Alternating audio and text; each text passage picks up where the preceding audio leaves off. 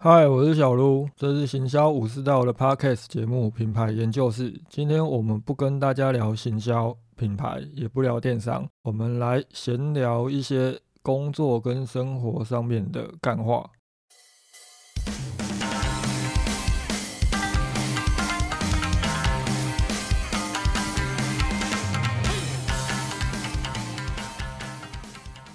因为一直想着要把品牌定位的五十题问题录完了，已经有一种赶作业的感觉，而产生疲惫感。而且一个 podcast 从一开始一周双更变成双周一更，我自己感觉也不是很好了。所以今天这一集，我们来聊一些比较不一样的东西。原本是打算要录一集在双十一之后，我个人的一些观察跟看法。不过，因为周一 IG 上发布的行销观察就已经有去提到一些基础内容，所以录这一集的内容我会觉得有一点水。大家不妨可以自己到 IG 上面去看看。未来如果有针对里面提到的，像是企业导入周期型商品，又或者活动规划方面需要注意一些什么，我会在适当的时机再来跟大家做讨论。今天要聊的这个主题算是一个比较闲聊、软性的题材。因为过去五十几集一直都在谈很硬的品牌行销跟电商，今天我来聊一些个人对于工作方面的一些看法。会想聊这个东西，最主要原因是因为我前几天在找资料，翻自己的 FB 上面一些贴文的时候，看到一则我在五年前因为李博峰峰哥邀请到他那边开了一堂讲座后，我有整理了六个我这十几年来工作方面的一些体悟。可能有一些对比较年轻的工作者来讲会有一些帮助。如果是跟我一样工作时间已经比较长，或许听完之后也会有一些感触。会想谈这个主题，也是因为我前阵子突然突发奇想，就想说，哎，我一直都说要录一些访谈的节目，我们的节目介绍当中也有提到这一点，但是一直找不到一个很好的访谈节目的切入方式。因为很多节目都在做访谈，那可能他们找的这些来宾也都已经上过好几个 podcast 节目，大家都在聊创业啊，聊自己的心路历程。为了避免重复，我我一直在找一个比较适当的方向。然后前阵子就突然想到，我现在都在聊品牌定位的五十个问题，那接下来或许可以从这五十个问题都录完之后，开始找一些品牌，我来对他们进行灵魂拷问。问他们当中这些问题，从这个角度去帮助大家更容易理解这五十个问题对企业来讲它的意义到底在哪里，进而去深挖出为什么这些创办人会想创立出那些品牌，又是如何经营起他们的这个品牌的，这些都跟人有很大的关系，因为品牌起源于人，它才有办法影响人，这就是一个品牌背后真正的故事。所以今天想跟大家聊的内容啊，比较像是谈我这个人的个人想法，进而延伸我又是如何构成行销武士道这个品牌。毕竟这个品牌它其实就是我的个人品牌，也算是我对外的企业品牌，两者之间是有很高的一个关联性。当时在讲座，我是将今天要谈的这个内容定义为行销武士道的核心精神，它包含了六个主题，这六个主题分别是：一、有智慧的去应用你的技能。二千里马也应该懂得挑选伯乐。三发挥善的力量。四不要怕没有退路而留后路。五有时候抛掉比抓着更重要。以及最后一项六无论如何尽量让自己快乐。这六个主题是我当时讲座主要回顾我这十几年来工作的一些个人想法。首先是第一项啊，如何有智慧的去应用技能。我当时会提这一点，背后其实是有一个故事。我当时投影片上面打的是英文 “skillful wisdom”，这是我藏名的英文翻译，算是我另外一个名字。就是我在皈依密宗的时候，我的上司帮我取的藏名，这算是我今生第三个身份。第一个当然就是我的本名嘛，第二个身份就是我一直以来都在用的这个艺名小撸。因为皈依获得的藏名就是我的第三个身份。藏密它不像台湾人熟悉的佛教，会依据辈分来取法名。通常是皈依的时候，上司会提供给我们一个藏名。当时我的上司哦，他都没有跟我聊过，或者是沟通过任何我这个人是一个什么样的人。毕竟我们在语言上面是有一些障碍的，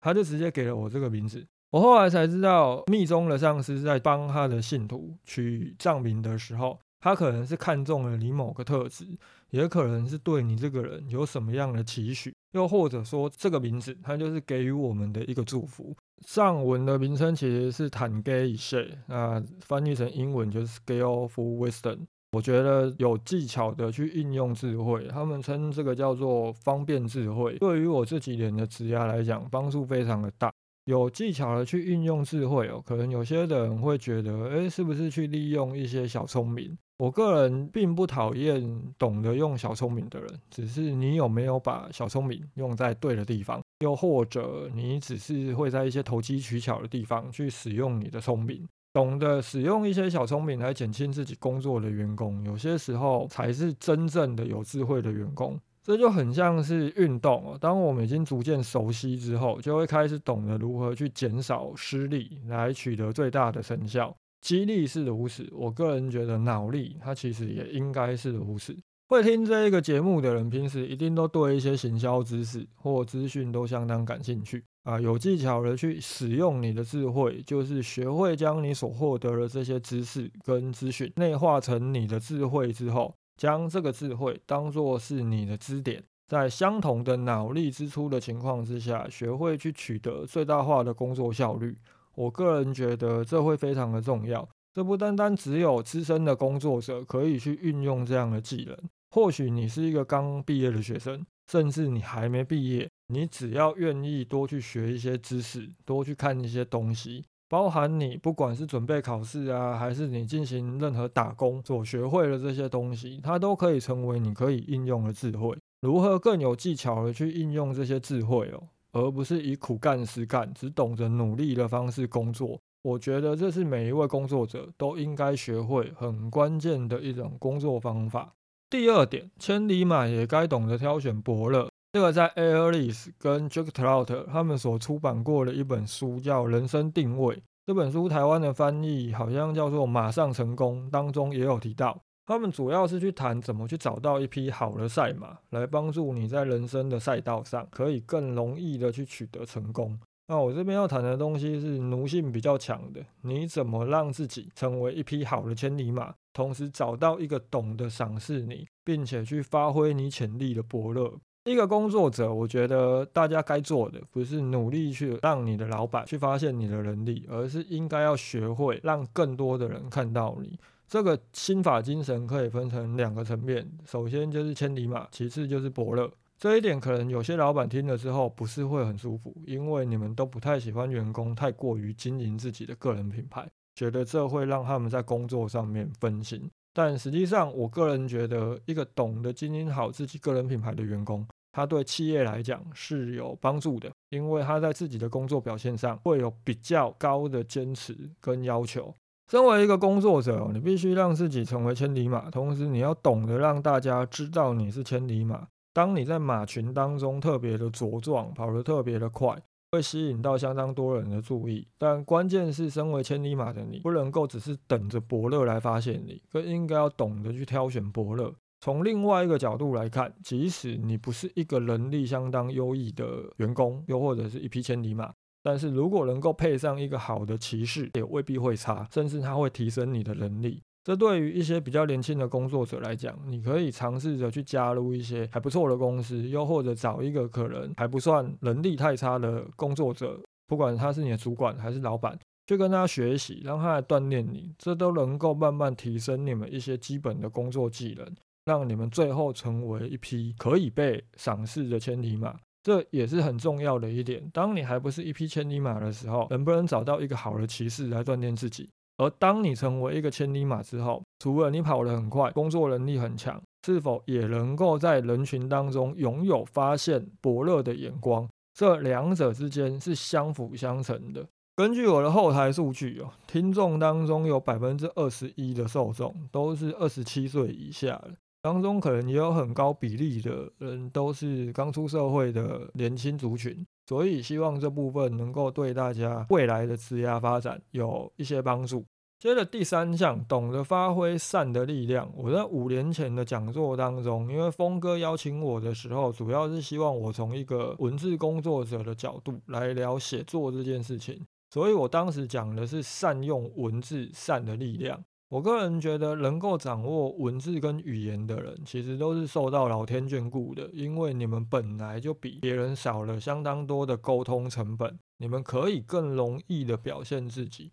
可以更容易的在社群当中被看见。但是关键是你有没有懂得去善用这个能力，并且将这个能力发挥到好的地方。可能很多人并不知道，我以前读书的时候是在写小说的，而且写的是爱情小说，还出了四本书。啊，我以前在写小说的时候，有遇过一个前辈，他是这么跟我说的：不管作品是如何起头，结局一定要引导向善良的方向，这样作品才会有存在的价值。这句话可能有些人会同意，有些人会不同意，因为有些人就是喜欢那一种暗黑到底的小说嘛。但实际上，文字它其实就是一把刀，它刀可以杀人，它也可以救人。这基本上是我在建立行销五十道这个品牌一直以来相当重要的一个观念。杀人跟救人之间，它并没有绝对，就很像是有一些药，你如果适量的吃，能够帮助你去治疗疾病，但是你吃过量的时候，它就会变成是毒药。你是否有能力去判断这当中的差异？当你拥有文字的能力时，你就应该去思考如何让你手上的这把刀，也就是你的笔，去发挥出更高的善意。带着一把刀，也许没有办法解救所有的人，这就是《神剑闯江湖》这部漫画跟我们讲的一个观念嘛。但是这个善念哦，它会影响跟传播，可以所以做任何的事情哦，除了利益之外，都要传递更好的信念。这是我一直以来都有的观念。也是现在很红的 ESG 在谈的重点嘛，懂得去善用善的力量，它不单单只是局限于文字工作者以及文字。我们今天在开发产品，我们在做任何跟行销有关的事情的时候，也要从这个角度下去做思考。你们的产品是否是以良善的角度下去做开发，以及你们销售给消费者的时候，你们心中想的是什么？这些东西都很重要。相信我们在市场上都会看到很多的案例，我这边就不直接点名是哪一些品牌了，大家也不需要对号入座，或者是自己在那边脑补哦，我一律不承认。就是很多的产品其实它品质没有非常的好，但是这家公司很会做行销，又或者口袋很深，所以可以撒很多的广告，进而产生很大的一个市场声量。懂得做行销或有钱能够让更多的人知道你的品牌。只要你在广告切入以及你的产品优势表现上都有确实的时候，你的销售量一定就是会很好。但是当你没有从善的角度，你没有去应用产品善的力量进入市场的时候，到最后这些业力都会反扑，消费者都会觉得哇，你广告打这么大，你花这么多的钱打广告，产品却这么差，为什么你不好好的把这些钱用来把产品做好？广告打得越大，它反而会让更多的人去质疑你的品牌，他会去质疑你这个品牌的良善度。所以这一点，我觉得对于创业者来讲相当的重要。接下来要讲的三个主题哦，会更加的鸡汤。这边先跟大家打个预防针。刚好前阵子币圈有一些事情发生嘛，啊，我也有在我的脸书上看到一些朋友赔了不少，甚至有些人在币圈投入比较深入的人，过去几年的累积资产可能都空了。就是一切归零。实际上，不管是我还是我身边的一些朋友，多多少少都有遇到过这类的状况。当然，不一定是投资，也有可能是创业，或者是家里可能有一些变故，也因此可能赔了不少钱，甚至因此会有负债。身为一个过来人，我这边希望能够提供一些个人的心路历程来跟大家做分享。很多时候，我们无法突破某一些瓶颈，又或者我们没有办法让自己更上一层楼的原因，是因为我们还有路可以退。甚至有些人喊着啊，我要冲刺，这个时候他还帮自己留了一条退路。在这样的前提之下，你并不会真的有很强的动力去做到自我的突破。不要怕没有退路而留后路，这一句话单纯是我个人的体悟。我的人生其实从以前学生时代写小说到现在，就至少已经归零了三次啊！每一次重新起来的时候，其实都会比过去还要再更上一层楼一点。没有其他的原因，就是因为我在当时真的是已经是没有路可以退了，所以我只能往前冲。在这样的情况之下，我就突破了原先自己可能会有的思考盲点，并且去尝试更多的可能性。甚至于，其实就是很苦逼的。我花了更多的时间，做了更多的努力，就这样而已。实际上也不一定要真的让自己做到无路可退了，因为还有退路可以走，那其实是一件很幸福的事情。但是大家要去相信，就是你自己可能还有更多的可能性。退路它应该是一种安心，但是不应该成为我们在工作上又或者是发展事业上面的一种拖累。如果你也正处于现实状态不是很好，或不得不让自己无路可退的时候，就很像最近币圈很多的朋友遇到的状况吧。希望我前面提到的这一段经历跟个人的一些想法，可以带给你一些动力。归零并不代表就是完全失去所有。就我自己个人过去的经验来讲，可能是我原先的事业没了，也可能是我必须要到一个新的环境，从零开始学起。但实际上，我后来发现到，即便到一个新的环境，即便我原先的资源通通付之一炬了，但是有些东西它是会留下来的，就是我过去所累积下来的这些技能，跟留存在我脑中的一些智慧。这又可以回到我们第一项所提到，懂得有技巧的去利用你所累积的这些智慧，它能够帮助我们在归零的时候可以更快的站起来。再来第五项建议，有些时候抛掉会比抓住更重要。它可以跟前面那一句“不要怕没退路而留后路”一起来做思考。同时也相当适合有资讯焦虑、有什么新东西出现了就想赶快学好的人，好好去审视一下自己目前的 loading 是不是已经过重了。相当多的工作者在挑战到一个程度的时候，都会遭遇瓶颈。这就跟减肥一样，虽然由我这个人来谈减肥，好像没有什么说服力，但是总是会卡在某个阶段停滞不前嘛。而且这个停滞期哦，它是不定性的。如果你没有去突破现况盲点的时候，你可能永远都会卡在那个阶段，无论是你的工作还是收入，这其实跟大家在做行销的时候一样。如果我们获利目前就是卡在一个阶段无法提升，我们可以如何突破现有的瓶颈，增加陌生访客，提高客单价，多卖一些产品，都是一些方式。但实际上，很多的人会去忽略的是尝试合理的去提高你的毛利，这也是让你能够获利增加的方法。同时，你的 loading 可能会没有那么重。这也是我们前面几集跟大家聊到接下来二零二三年要关注的注意方向时，有提到很重要的一个重点。特别是我们一天了不起就是二十四个小时，一年就是三百六十五天。一家公司如果要增加销售量的时候，可能必须要增加人力，又会增加成本。如何在有限的时间跟成本当中去吸收、学习更多的东西，去获得更多的收益，创造更高的收入？懂得取舍就非常的重要，因此我们必须要学会把时间跟成本放在有价值的事情上面。这一段应该对跟我一样是做专业服务的朋友来讲会特别的有感，因为很多时候我们都会陷在无法放掉既有的客户或者是案子的盲点当中，因为抛掉会不会更好，我们并不知道，但是收入一定会立即减少，这是显而易见的吧。于是哦，这一些也许低产值。又或者会耗掉你很多时间成本的案子，它变成是你的退路了，但是也会造成你会被这一些退路给绑住。这就是为什么学会抛掉比抓住更重要的原因。这句话它可以跟前面一段一起做思考，因为有些时候我们学会让自己痛一下，或许接下来可以走得更快，可以走得更远。这也是我这几年工作跟人生的一些体悟。这时就需要去思考一件事情我们会担心放下的原因，当然就是因为失去它会带来痛苦。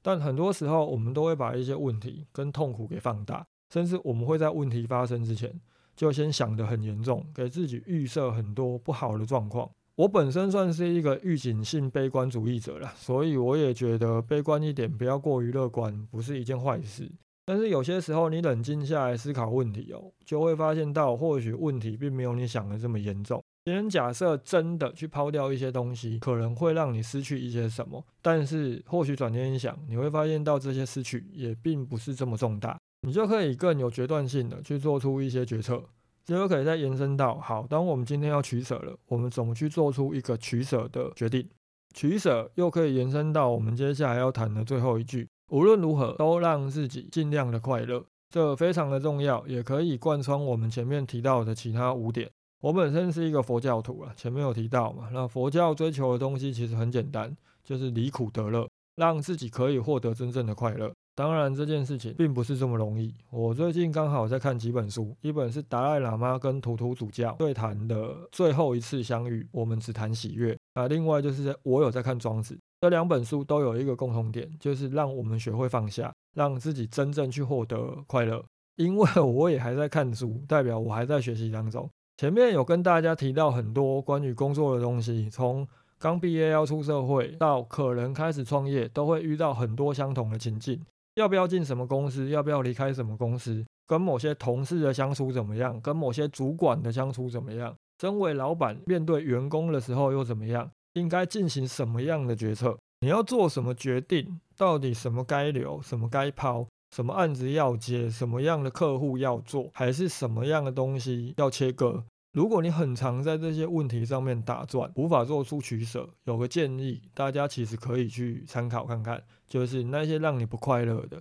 你先选择先抛掉。身体累的时候，好好睡一觉，红牛多喝个几瓶都可以复原，或者是挡一下。但是如果你的心理累了，心理生病了，它通常是不可逆的。学会让自己快乐的一个基础是，你们必须要先学会去剖析自己的情绪。这是我觉得台湾人很不习惯做的事情，特别是在社群上，我们每天都会看到很多的人报喜，但是大多数的人都不习惯，甚至抗拒会去讲一些负面的东西。我个人还蛮喜欢看到有些人在社群上面去提到自己目前遇到比较不好的问题，又或者可能是比较负面的情境。他不是说我个人幸灾乐祸，而是当这些人他尝试着去在社群上面告诉大家，其实我很不好的时候。他们才懂得如何去面对自己的情绪，并且去剖析它。快乐它其实并不简单哦，所以我们更要努力的让自己过得更快乐一点。当然，刚出社会又或者是刚创业的时候，生活真的很难每天都很快乐。我刚出来工作的时候什么都不会，也很常崩溃想离职。即使是工作第二年了，换到广告公司的时候也一样。每个人一定不可能都能够这么豁达，所以这个时候努力的让自己可以有选择的能力。并且维持这个选择权，将这个当做是自己人生或工作的一个努力目标，让自己不会永远只是那个被选择或不得不选择的人，就很重要。当你今天真的觉得哦这件事情真的让我好不开心哦，你可以选择抛掉，而且抛掉也不会真的对你的生活造成很大的影响，以此为努力目标，努力的让自己越来越快乐。如此的状态，它才能够帮助我们真正在工作上，又或者是在你的生活当中，去达到一个可以称为是舒适的状态。如果你也是最近可能因为币圈风波，又或者可能在创业的过程当中觉得很难熬，觉得很辛苦，找朋友出来吃吃饭也让你觉得很烦躁的时候，也还无法自我调节情绪，这边有个蛮实际的建议可以给大家参考了。假设你今天真的就已经是在人生归零了，又或者是低潮的低谷，这个时候我会建议你们不要再去社群上面看任何的东西，因为社群的本质就是一个让大家炫耀、让自己去讲自己过了多好的一个平台，这就是社群的存在意义。当你已经很惨的时候，如果你还每天在上面看大家讲自己过得多舒服，讲自己可能哇逢低买进了台积电赚了多少钱。你没有办法衷心的为这一些人暗赞，但是你又会觉得自己这样的心态好糟糕，这会让你陷入更深入的一个负面情绪当中。其实这样的心态它并不糟糕，这个就是人性。所以这个时候让自己远离存在目的就是让大家炫耀的社群平台，对你来讲它会是比较好的。不管你就是好好的去追个剧，还是去看一些很惨的电影，它对你的帮助都会比较大。幸福它是比较出来的，痛苦当然也是。我之前曾经在相当低潮的时候，看了一部真人真事改编的电影《一百二十七个小时》，它是讲一个登山客，他因为遇难，到最后只能切断自己的一只手臂，才能活着逃出来。很神奇的是，我看完这部电影之后，意外的心情突然变好很多。所以这就是你目前如果处于低潮状态，可以去做做看的一些事情。它会比你每天在社群上面尝试着跟大家连结。但是却只能看大家炫耀，让自己陷入更深的低潮当中，还要来得好很多。感觉起来今天聊的这些东西哦，好像都跟品牌没有太大的关系。但实际上，行销武士道的构成，都是因为我过去经历了某些东西，获得了一些体悟之后，而内化成我现在这个样子。也因为我个人过去的这些经历，所以才会构成我跟行销武士道现在的形态跟样貌。这就是一个品牌的故事。刚好我今天聊这些东西，跟我接下来要回头去谈品牌定位五十个问题的时候，会跟大家聊到的，为品牌建立了什么样的关键字？